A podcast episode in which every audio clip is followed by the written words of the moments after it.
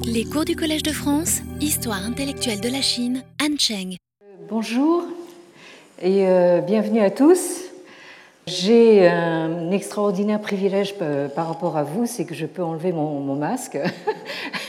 Euh, mais euh, vous êtes effectivement tenu de le, garder pendant toute la sur le nez, s'il vous plaît, pendant toute la durée de, de la conférence.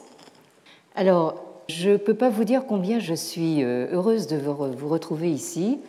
ça faisait longtemps. puisque après cette euh, année universitaire 2020-2021 euh, euh, qui vient de s'écouler, d'un enseignement dispensé dans un amphi vide, hein, condition dystopique si l'on fut, mettez-vous un peu à ma place. Imaginez devoir parler dans cet amphi vide. alors, nous voici enfin de retour en présence euh, dans des euh, conditions de relative normalité. Euh, si on fait abstraction du pass sanitaire qu'on vous a demandé à l'entrée, des masques que dont je viens de dire que vous devez les, garder sur le nez, et de, on vient de nous l'annoncer, la menace d'une énième vague de, Covid. Donc bon, là il faut se, Enfin maintenant je crois qu'on est un petit peu habitué, mais on se demande vraiment quand, quand ce sera vraiment derrière nous. Alors cette pandémie en tout cas nous aura rappelé à notre condition humaine, notre condition d'être sujet à la maladie, à la vieillesse, à la mort, comme euh, l'a euh, diagnostiqué le, Bouddha. Vous vous rappelez sans doute euh, cette légende de ce prince Siddhartha Gautama Shakyamuni, qui, euh, au cours de trois euh, sorties qu'il a fait de son palais princier, découvre successivement donc un, malade que vous voyez ici, ce, monsieur au milieu très, très mal en point, un vieillard et quelqu'un dont on on voit les, cendres qui, euh, qui, est mort. Et euh, au fond, vous voyez donc euh, la personne qu'il rencontre dans sa quatrième sortie, à savoir un ermite. Et c'est ainsi que le prince Gautama donc, décide de devenir lui-même ermite. et c'est ainsi qu'il devient le Bouddha, c'est-à-dire l'éveillé. Alors, le Bouddha, c'est euh, celui qui, euh, tel un médecin, euh, a diagnostiqué l'impermanence qui est au fondement de nos existences et qui aura prescrit le remède radical qu'on appelle le nirvana. Et le nirvana, ce n'est pas du tout ce qu'on ce qu'on croit d'habitude, c'est en fait l'extinction du euh, carburant qui alimente le feu de nos désirs.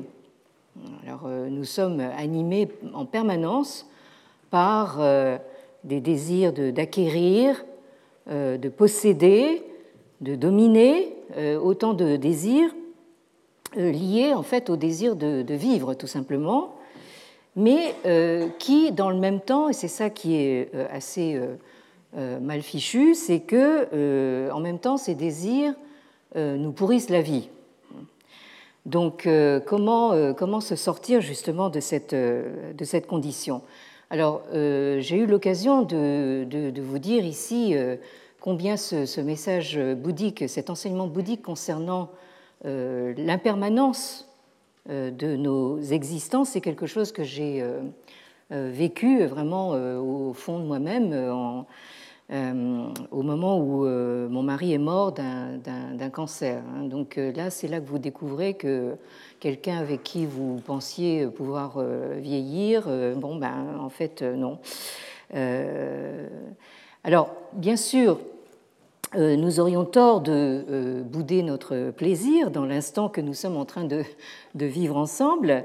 Et donc, je vous dis à tous très fort, bien revenus dans notre cher amphi Navarre, pour parler de, ben, devinez quoi, eh bien de la Chine, pardi. Hein quoi d'autre hein euh, cette Chine dont nous sommes euh, déjà euh, largement gavés au, quotidien et dans les quotidiens qui nous la servent matin, midi et soir, en entrée jusqu'au dessert et à toutes les sauces. Et je, vous avoue que j'ai parfois de très grosses envies de, changer de menu. Hein. Bon.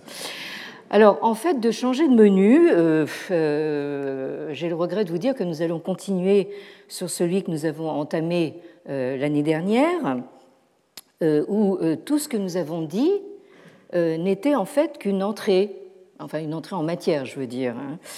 Et cette année, donc, nous attaquons le plat de résistance.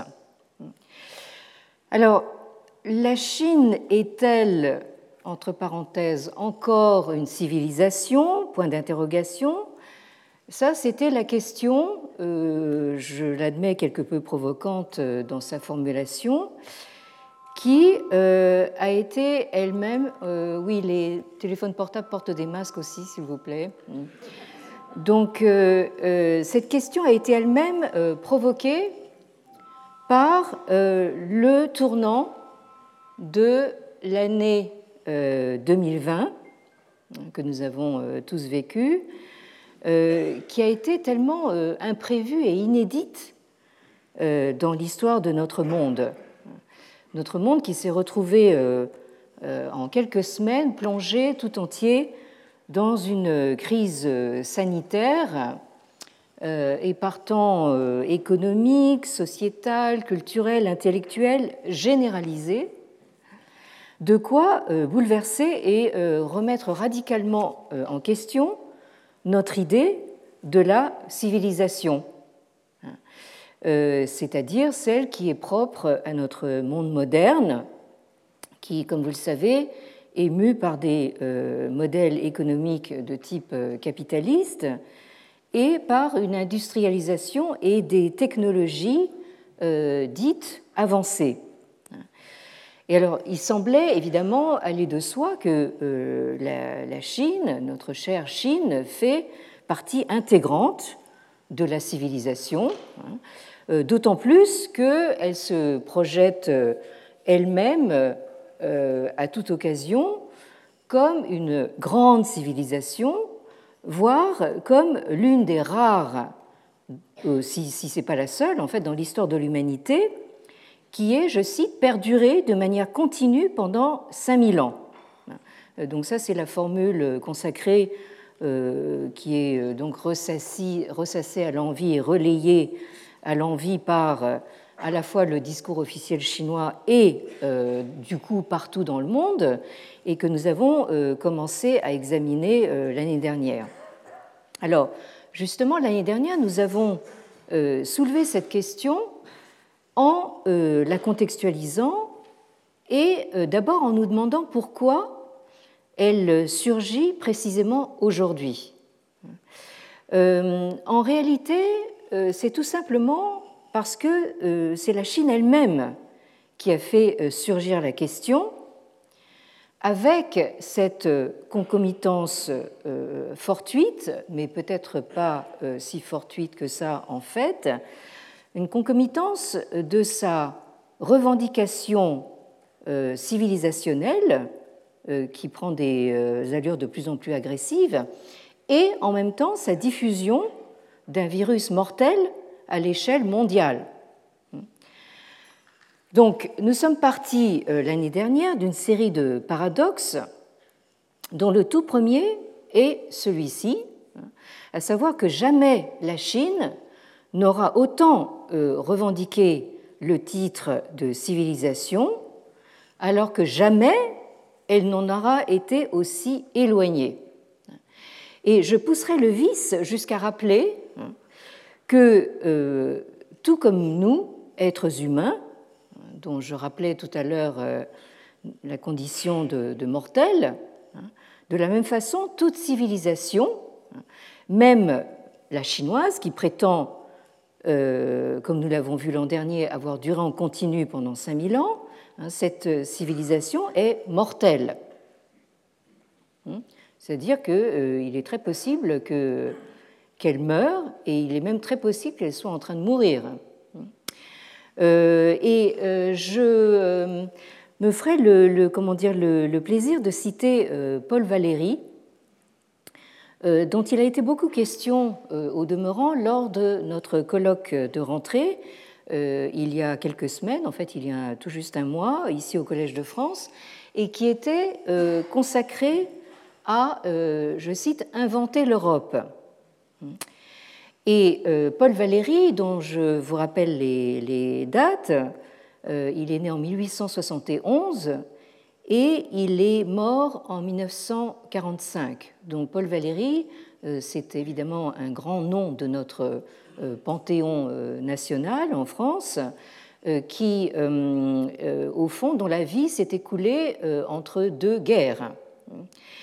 Et à la suite de la Première Guerre mondiale, en 1919, Paul Valéry a euh, écrit euh, ce texte très fameux qui s'intitule La crise de l'esprit. Et euh, tout au début de ce texte, dans ce qu'il appelle la première lettre, il dit ceci Nous autres, civilisations, nous savons maintenant que nous sommes mortels. Nous avions entendu parler de mondes disparus tout entiers, d'empires coulés à pic avec tous leurs hommes et tous leurs engins, descendus au fond inexplorable des siècles avec leurs dieux et leurs lois, leurs académies et leurs sciences pures et appliquées, avec leur grammaire, leurs dictionnaires, leurs classiques, leurs romantiques et leurs symbolistes, leurs critiques et les critiques de leurs critiques, nous savons bien que toute la terre apparente est faite de cendres, que la cendre signifie quelque chose. C'est la même cendre que vous voyez ici euh, sur cette figuration euh, du Bouddha.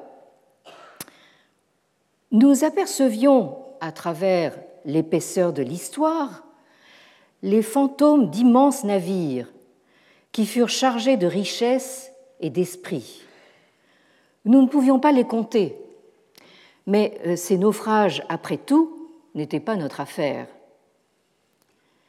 Élam, Ninive, Babylone étaient de beaux noms vagues, et la ruine totale de ces mondes avait aussi peu de signification pour nous que leur existence même.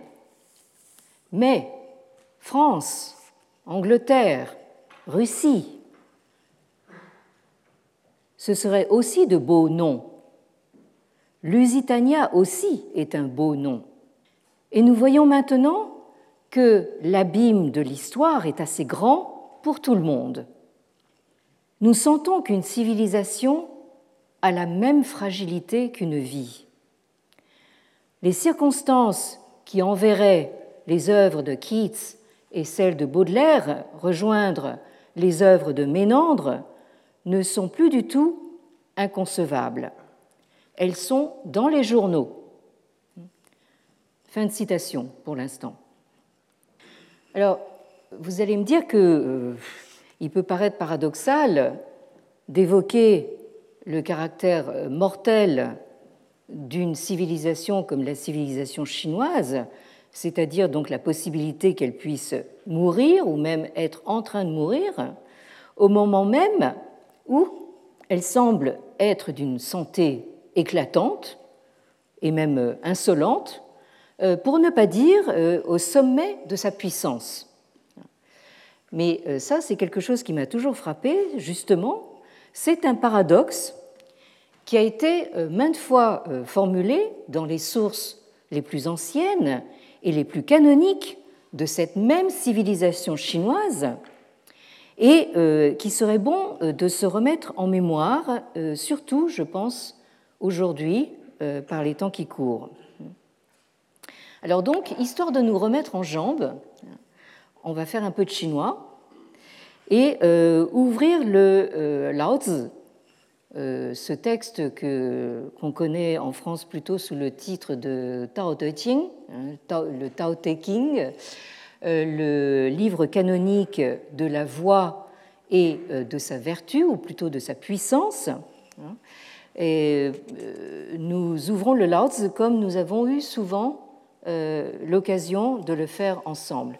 Ici, vous avez donc ce texte de la crise de l'esprit avec le, la, belle tête de Paul, de Paul Valéry, hein, dont on a célébré le, centenaire tout récemment. Alors, Prenons d'abord euh, le euh, chapitre 9 du euh, Lao Tzu. Chi er bu ke chang bao. Jin yu man tang, mou zhi neng shou. Fu gui er jiao, zi yi qi jiu. Gong sui shen tui, tian zhi dao.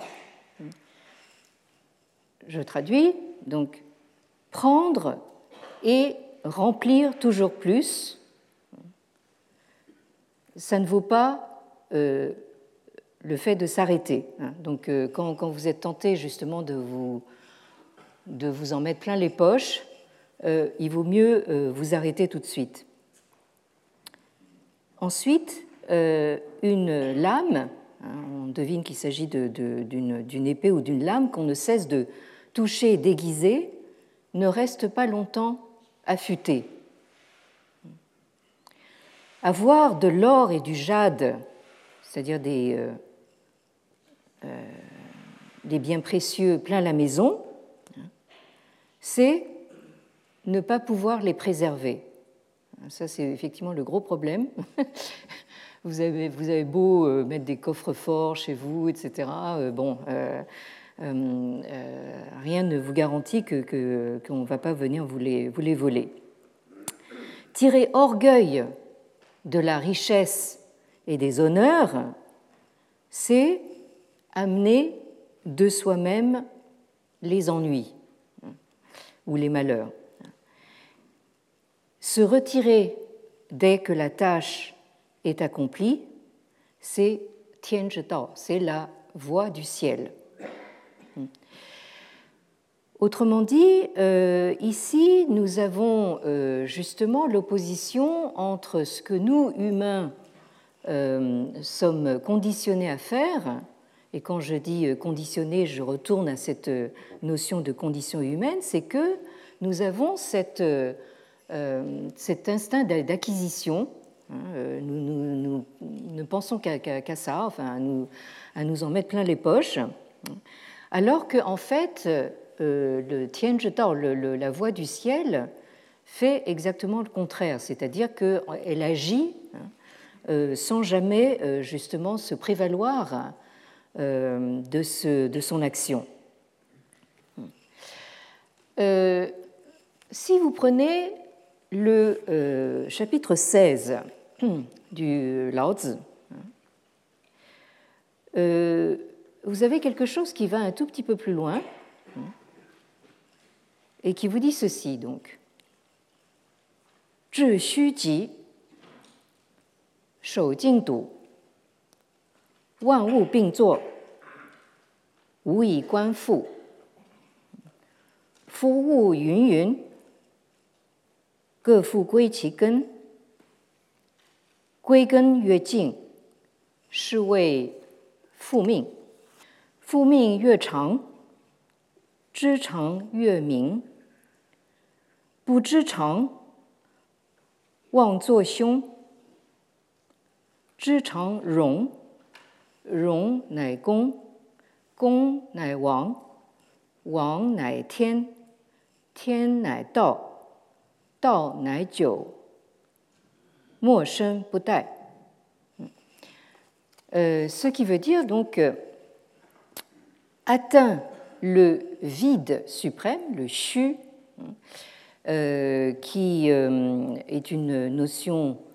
comme vous le savez sans doute, tout à fait centrale dans, le, dans la pensée taoïste.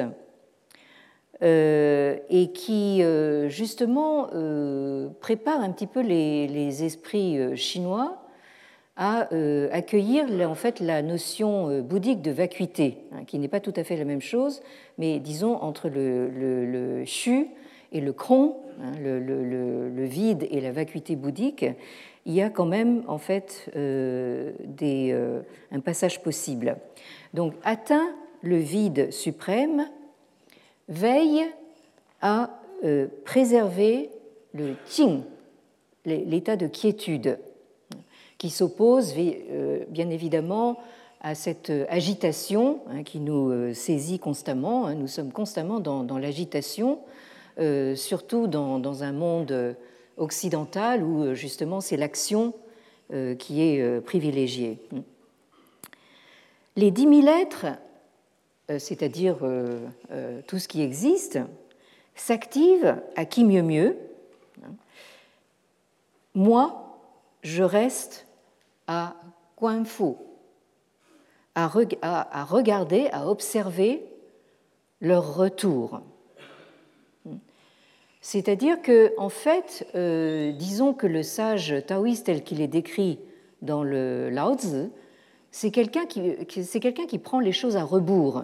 C'est pour ça que le Lao Tzu, c'est un livre de paradoxes, en fait. C'est quelque chose qui nous, qui nous prend constamment à rebours.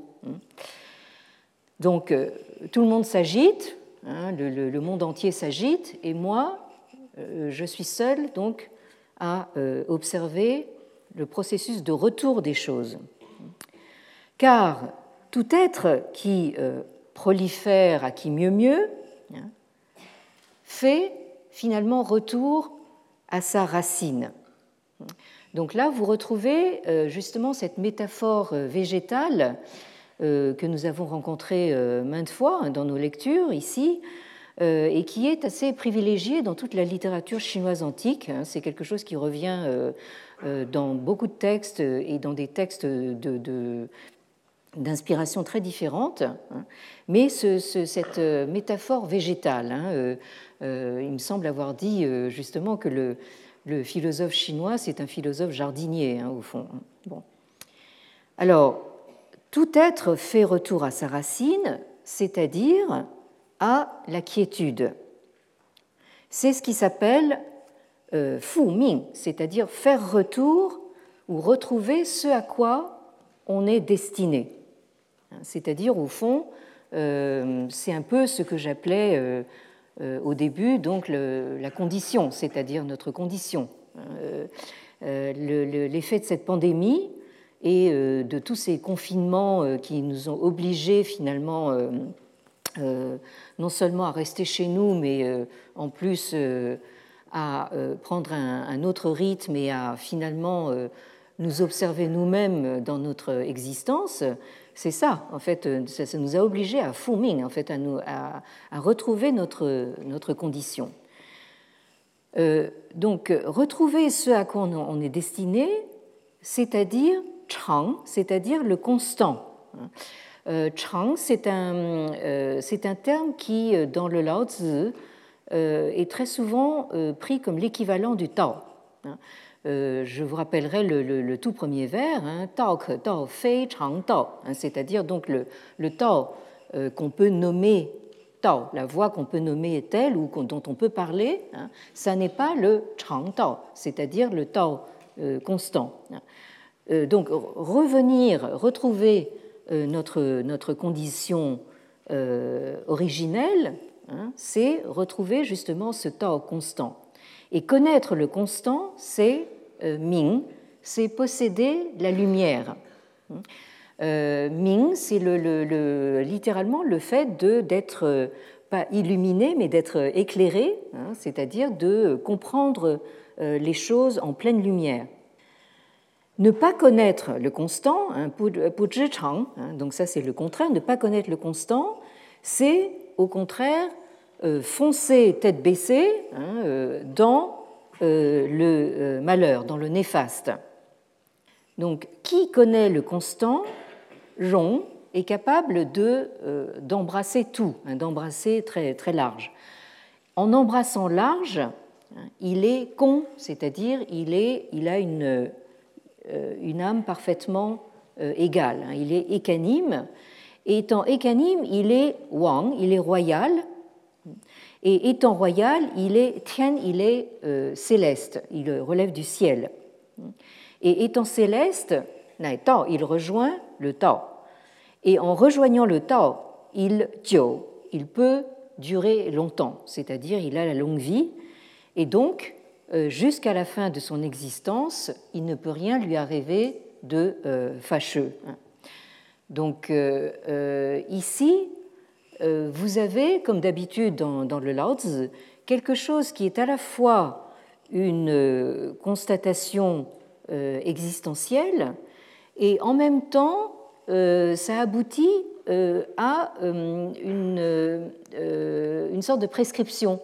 Je parlais tout à l'heure du Bouddha en tant que médecin, c'est d'ailleurs en fait une, une image qui revient souvent dans les textes bouddhiques, mais ici, vous avez également une sorte de recette de recette ici de, longue vie. Hein. Si, vous voulez euh, vivre longtemps, hein, euh, euh, il ne faut pas trop vous agiter, enfin ça c'est, tous les médecins vous le diront, et, aussi, enfin, il, il s'agit finalement de se, ressourcer constamment en, en revenant chaque fois au fond à sa condition d'origine.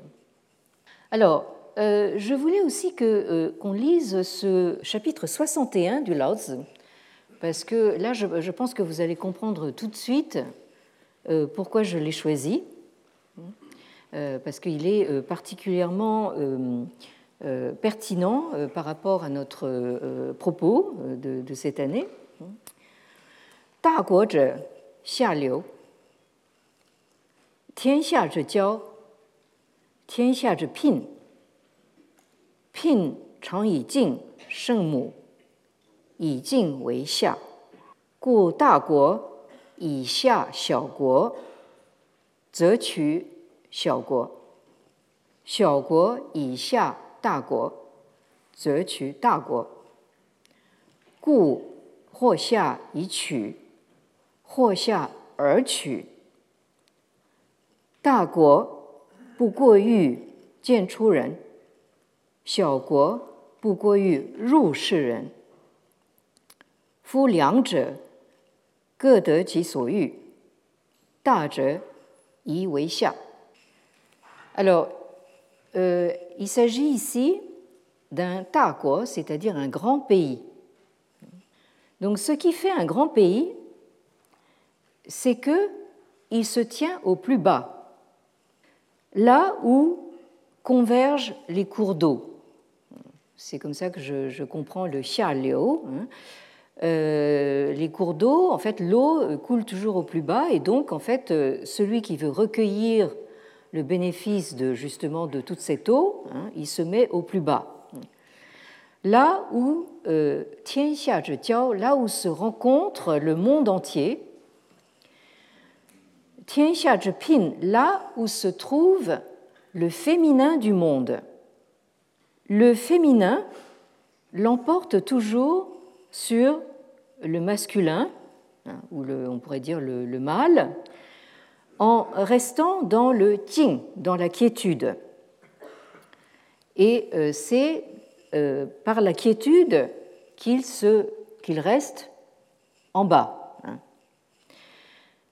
Et de la même façon, c'est en s'abaissant, en se mettant en plus bas par rapport à un petit pays, que le grand pays le conquiert. Et c'est en s'abaissant devant un grand pays que le petit pays se le gagne. En somme, il s'agit de soit s'abaisser pour conquérir, soit c'est parce qu'on est plus bas que l'on conquiert. Un grand pays ne demande qu'à rassembler et nourrir une euh, vaste population. Alors qu'un petit pays ne demande qu'à euh, servir plus puissant que lui. Ainsi, chacun obtient ce qu'il veut. Euh, traduit en langage contemporain, c'est un, comment dire, un échange win-win. Hein. Bon. Euh, chacun obtient ce qu'il veut, mais, et ça c'est la dernière phrase, et quand même, enfin, ça, ça, vous en dit long, hein. c'est au grand pays de se mettre plus bas que les autres. Bon, à bon entendeur, salut. Hein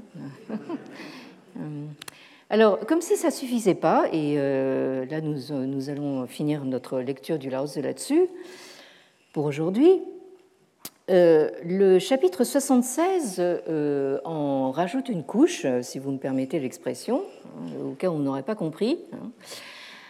Alors, ren 柔弱，其死也坚强万物草木之生也，若脆；其死也，枯槁。故坚强者，死之徒；柔弱者，生之徒。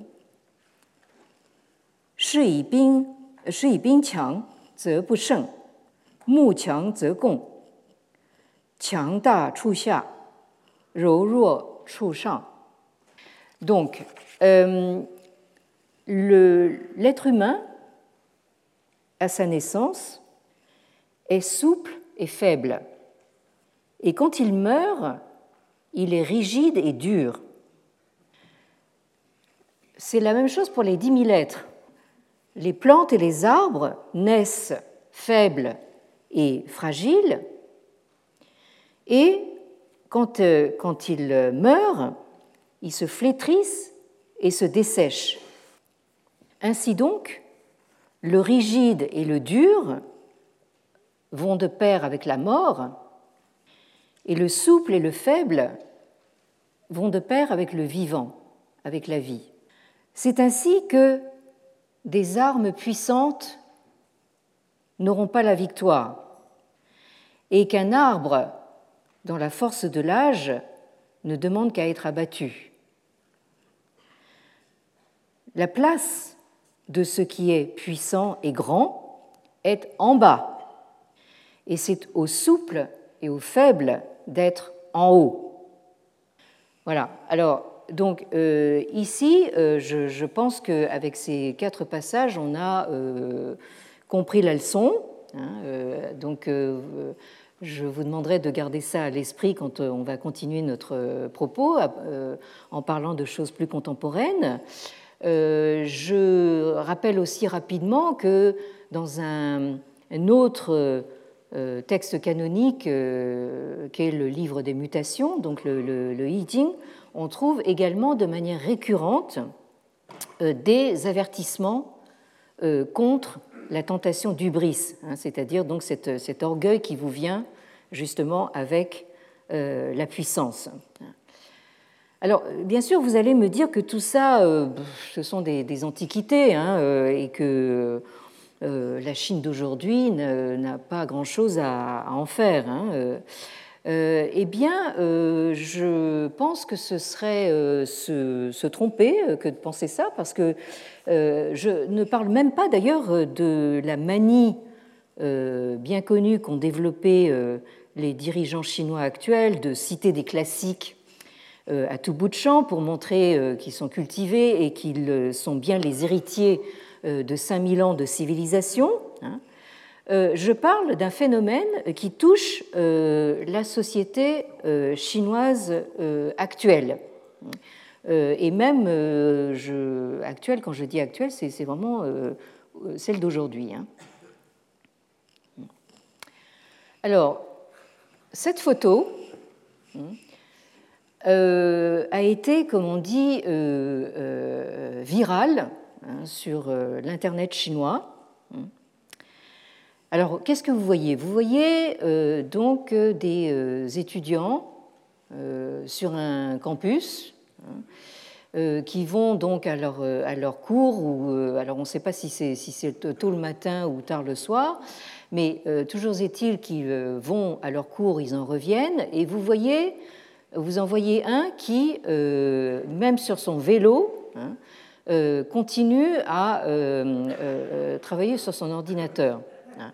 Bon, là, bon, vous allez dire, les, les Chinois sont acrobates, c'est formidable, donc ils perdent pas de temps. Hein, donc là, d'habitude, vous voyez les, euh, les, gens euh, travailler sur leur ordinateur euh, quand ils sont dans le, dans le train ou bon, mais là, quand vous êtes chinois, vous pouvez, vous pouvez le faire aussi sur un vélo. Hein, bon, alors donc, pourquoi cette, cette, photo a fait le tour du, du, net hein Parce que ça vous montre justement, comment dire, ce qu'est devenu justement cette nouvelle génération euh, de, jeunes Chinois, hein, euh, ce qu'on appelle euh, en anglais les millennials, enfin ceux, qui sont nés avec le troisième millénaire, hein, bon, qui justement sont en train de faire leurs études, hein, et qui représentent justement cette obsession de la compétition. C'est-à-dire, donc, ici, en réalité, vous êtes sur un, sur un campus de prestige, puisqu'il s'agit du, euh, vraisemblablement du campus de, Tsinghua, qui est, une des euh, universités euh, de Pékin et de, de, tout le pays la, plus prestigieuse, et où déjà, pour y entrer, il faut se, comment dire, vraiment travailler comme un malade. Hein, donc, vous connaissez tous le système chinois du Gaokao, c'est-à-dire donc euh, contrairement euh, à notre système à nous, euh, vous avez en fait des concours pour entrer à l'université. Nous, nous connaissons les concours pour entrer dans les grandes écoles, mais ici, en fait, c'est un système qui est généralisé à l'entrée à l'université et le cancre, c'est le cauchemar enfin, de, tous les étudiants et, et, de leurs parents, naturellement, parce que c'est extrêmement sélectif. Alors, tout ça, ça fait un peu sourire quand, quand, on, quand on, pense au lever de bouclier euh, que, que, euh, que, suscite en fait le, mot sélection euh, chez nous. Enfin, dès, qu'on parle de sélection à l'entrée des universités, c'est la, la, la, révolution. Enfin bon, on parle de dictature, etc. Bon, là, en fait, bon, c'est quelque chose qui fait partie du, du, quotidien des, des, Chinois.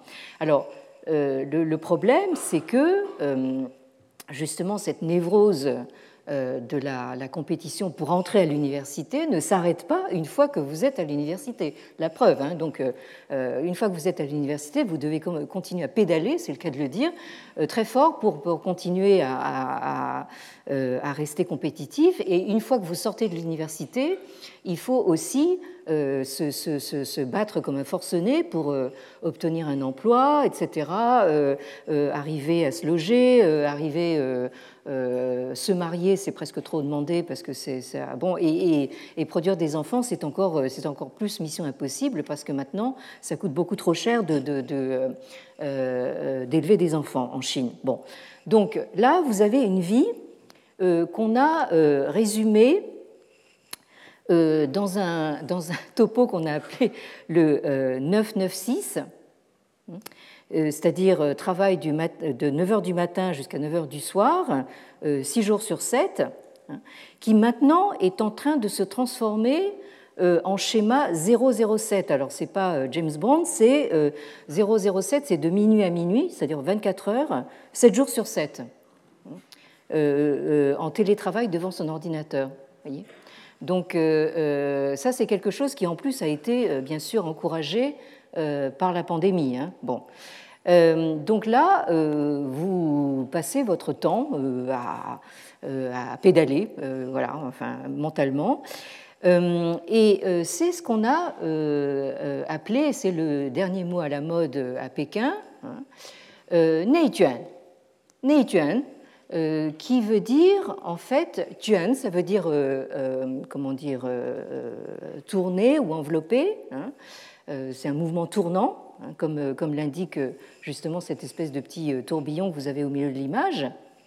Et nei, ça veut dire vers l'intérieur. Donc, c'est un, un, mot qu'on a traduit par involution, hein, par opposition à évolution. Bon, enfin, je, pense qu'on avait tous cru comprendre que la civilisation, c'était une question d'évolution. Hein. Et bien là, vous avez le contraire. Hein. c'est un mouvement qui va en sens contraire, c'est de, l'involution. Alors, là, je vais vous montrer justement comment les Chinois jouent avec leur graphie.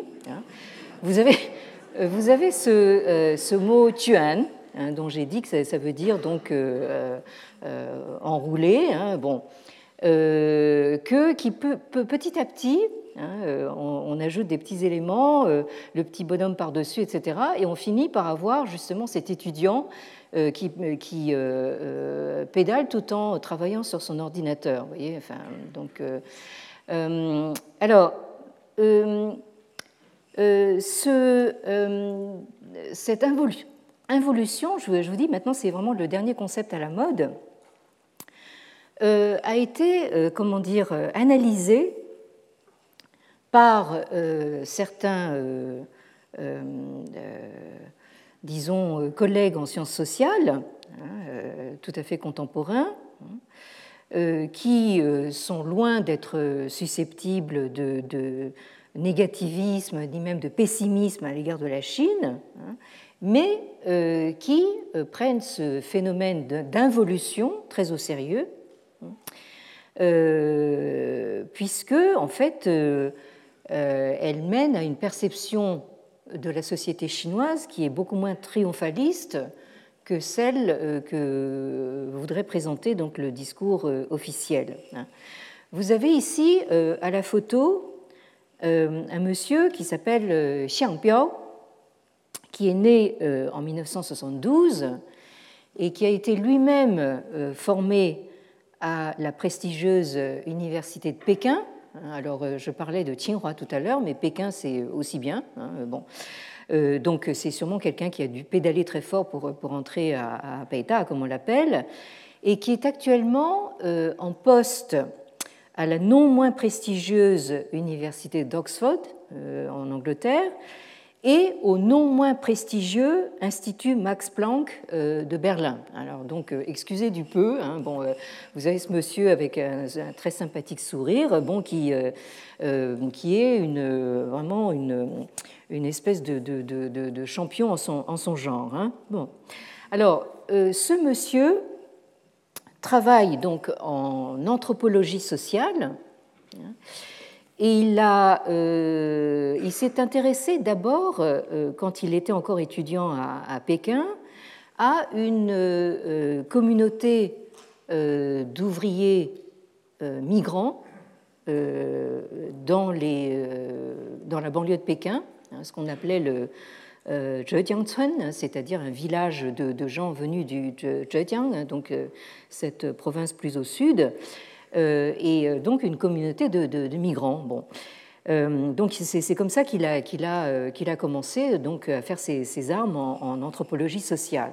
Et ensuite, il a élargi donc, son, champ d'investigation pour s'intéresser aux mouvements de, de, migration et de changements sociaux en, en, Chine, et ensuite, au-delà même de, la Chine, en s'intéressant en particulier euh, aux euh, migrations, euh, par exemple, non pas de, travailleurs manuels, mais de, par exemple, justement, d'ingénieurs en, high-tech, hein, donc d'ingénieurs en, électronique et en, et en, technologie nouvelle, que fournit en, très grand nombre l'Inde, par exemple. Hein. Euh, et qui euh, et euh, justement ces, élites migrantes se retrouvent soit dans, dans, le monde anglophone, surtout aux États-Unis, ou passent très souvent aussi par l'Australie. Et alors donc, ce monsieur Xiang Biao a, montré que justement ces, ces ingénieurs indiens représentent une sorte de réservoir en fait de, de matière grise euh, qui est à disposition justement de toutes ces euh, grandes euh, nations capitalistes, hein, et notamment donc les États-Unis, qui puisent dans ce réservoir quand ils en, quand elles, quand ils en ont besoin. Bien. Alors, c'est ce monsieur donc qui justement a commencé à s'intéresser à ce phénomène de l'involution hein, qui se passe dans son propre pays et dans sa propre ville. Alors, il rappelle que le mot anglais, donc involution, euh, vient en réalité euh, d'un ouvrage de euh, Clifford Geertz, que vous avez à l'image, qui s'intitule Agricultural Involution, The Processes of Ecological Change in, in, in Indonesia. Donc l'involution en agriculture, les, disons les, les processus de, changement écologique euh, en Indonésie. Hein, c'est un livre qui date déjà, qui date déjà, il est, de 1963, qui a été publié pour la première fois euh, à Berkeley, aux presses universitaires de l'Université de, Californie. Euh, et donc, ici vous avez la, tête de M. Clifford Geertz, ici. Donc, dans ce livre, Clifford Geertz s'intéresse à l'île de Java, donc en Indonésie, et il essaye euh, de s'expliquer pourquoi, hein, euh, dans cette euh, société essentiellement agraire, en tout cas c'est ce qu'elle était dans les années 1960 encore, hein, pourquoi dans cette société agraire qui pourtant hein, se met au fait des nouvelles techniques de, culture et avec une population euh, croissante qui travaille dans les, champs, pourquoi est-ce que euh, le, revenu hein, de, cette, société n'augmente pas ou très peu? Pourquoi est-ce que, justement, avec la modernisation, euh, l'augmentation de la population, etc., pourquoi est-ce que, finalement, on a quand même, une, au final, une impression de, stagnation et euh, il l'explique justement euh, par euh, ce phénomène d'involution, hein? c'est-à-dire que en fait, disons, le, surcroît de, population hein, se nourrit au fond de, du surcroît de la production. Hein. Autrement dit, et du coup, en fait, le, produit final ne, ne stagne. Alors, euh, la définition que donne euh, l'Académie, hein, notre brave Académie française, donc euh, de l'involution, c'est une définition essentiellement biologique. Hein. L'Académie nous dit que l'involution, c'est un processus de reploiement vers l'intérieur. C'est-à-dire c'est le, le, contraire du processus de déploiement vers l'extérieur, c'est un reploiement vers l'intérieur. Et euh, en biologie, hein, je, cite, hein, parce que là, euh, je ne suis pas biologiste, hein, euh, ce serait donc l'état d'un organe invaginé replié vers l'intérieur. Et autrement dit, là, nous avons un processus de transformation dans le sens d'une régression par dégénérescence. Et on parle en particulier d'involution sénile, c'est-à-dire une régression qui est due au vieillissement. Euh, donc là, nous retrouvons un petit peu justement le, comment dire, euh, ce que décrivait le, le c'est-à-dire en fait un, processus de, dégénérescence, de vieillissement qui va euh, de manière paradoxale vers du durcissement hein, et qui va vers le tianqiang, c'est-à-dire ce que, le Lao Tzu appelait le, dur et le, ce qui est fort et solide. alors, euh, dans, son, dans, sa propre étude, euh, le professeur euh, Xiang donc, attribue cette involution au système capitaliste, hein, mais aussi à la compétition féroce que se livrent actuellement les familles chinoises pour l'éducation de leurs enfants, hein, dans un mécanisme euh, qui euh, ne connaît euh, ni fin ni finalité. Et évidemment, ce phénomène d'involution peut toucher n'importe quelle société capitaliste, mais selon Xiangbiao, la Chine présente une particularité, c'est-à-dire c'est son homogénéité. Il dit par exemple qu'un des prérequis les plus importants de l'involution de, ce Neituan, hein, c'est la non-différenciation. C'est-à-dire, euh, là, euh, je pense qu'il a mis le doigt sur quelque chose euh, d'important et de significatif, c'est-à-dire, c'est le problème qu'il y a hein, à finalement produire toujours du même. Hein.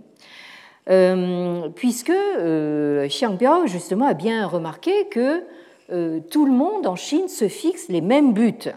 Hein. Autrement, euh, par exemple, si euh, dans la société américaine, éventuellement, hein, si vous êtes, euh, vous n'aimez pas votre travail, vous imaginez de faire autre chose, hein, bon, vous changez de voie, mais là, chacun en Chine est poussé à suivre le même chemin, hein, c'est-à-dire gagner plus d'argent, ce que, ce que que le Lao Tzu appelait c'est-à-dire donc s'emparer des choses et s'en mettre plein les poches, euh, acheter une maison de plus de 100 mètres carrés, hein, acheter une voiture, euh, fonder une famille, euh, produire des enfants, etc. Donc la, route était extrêmement bien balisée et tous les gens se battent hein, pour la même chose hein, à l'intérieur du même marché. Donc là, il y a manifestement un tout petit problème parce que du coup, c'est une spirale euh, sans fin parce que, en plus, elle tourne vers l'intérieur.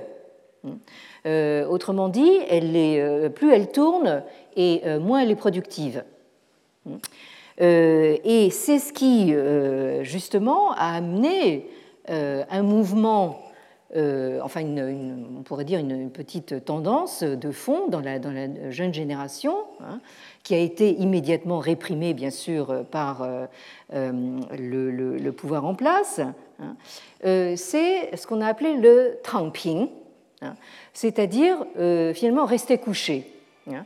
Vous avez ici donc une représentation du tangping. Oui, allô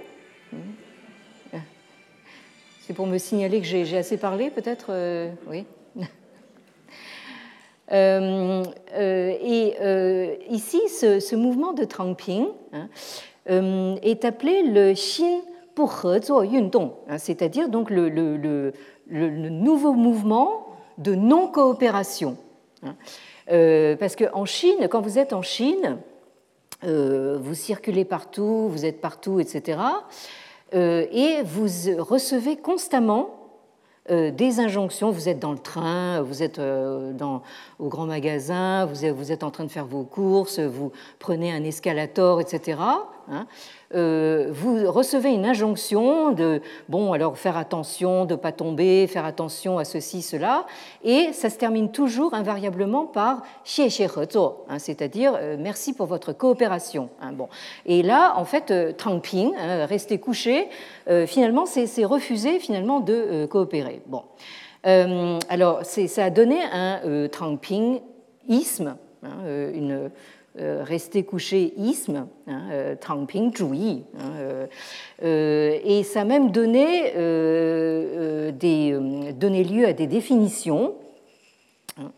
ici, vous avez une définition du Tangping. Ça, consiste à. Ça, concerne en fait des gens qui n'ont pas envie d'être à genoux, hein, mais qui euh, sont incapables de rester debout hein, et euh, qui n'ont pas d'autre solution finalement que de rester couchés. Euh, et là, vous avez même en fait une sorte de comment dire de d'explicitation de la philosophie du de la philosophie du rester couché. Hein. On vous dit ici que euh, c'est un, mot qui est devenu euh, viral donc, euh, sur, Internet, hein, et ça consiste à abandonner, à laisser tomber hein, le fait de s'acharner au, travail pour gagner de l'argent, mais aussi se faire un sang d'encre, s'abîmer la santé, hein, mener une vie de, de, de, de fou. Hein. Et, et, deux, et alors là, vous avez quelque chose de tout à fait intéressant dans la formulation en chinois, donc de de son propre mouvement, hein, de, sa propre initiative, euh, abaisser ses euh, désirs et ses ambitions euh, dans la vie hein, et pour justement en fait mener une vie un peu plus un peu plus vivable. Donc, donc là, ce, fait de réduire justement ses désirs et ses ambitions euh, c'est un message tout à fait taoïste. Hein. Le, le, Lao n'arrête pas de vous seriner ça euh, euh, à longueur de chapitre. Hein. Bon, alors donc là, nous avons une jeunesse chinoise qui redécouvre, sans le savoir peut-être, enfin les vertus donc d'un livre canonique.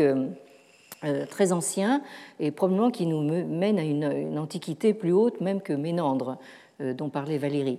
Alors ici, vous avez le, lien sur deux écrans de portable entre le Neijuan, c'est-à-dire l'involution, et le Trangping, et le, fait de euh, rester euh, couché. Hein. Alors, euh, ici, vous avez donc un, comment dire, un représentant de la belle jeunesse chinoise, de, ces étudiants qui sont complètement épuisés et qui s'endorment sur leur table de travail. Vous avez le livre et bien sûr le smartphone bon, bien en vue. Et euh, ce, cette étudiante ou étudiant, je ne sais pas, euh, donc a un, gobelet hein, de euh, ce qu'on appelle de, de, de sangcha, c'est-à-dire de, de, thé, qui se réfère à cette culture du sang, c'est-à-dire donc cette culture de la, un petit peu de la de ceux qui n'ont plus plus la force de, euh, de vivre et de rester debout. Alors l'image, là aussi euh, culte, euh, qui a circulé sur le net, c'est l'image de cet acteur très connu, hein, qui joue ici le, rôle de, quelqu'un qui n'a plus envie de vivre, hein, et avec le, mot sang, qui veut dire justement sang, qui veut dire le deuil. Hein, euh, mais qui veut dire aussi cet, état d'esprit où vous êtes tellement épuisé que, euh, vous n'avez plus envie de, vivre. Bon. Euh, alors, je, là, je, pense que je dois m'arrêter ici, sur cette belle image. je crois qu'on va tous retourner se coucher jusqu'à la semaine prochaine, si le Bouddha nous prête vie, pour continuer justement sur ce euh, diagnostic concernant la, société euh, chinoise actuelle. Merci d'être venu et à la semaine prochaine. Retrouvez tous les contenus du Collège de France sur www.colège-2-france.fr.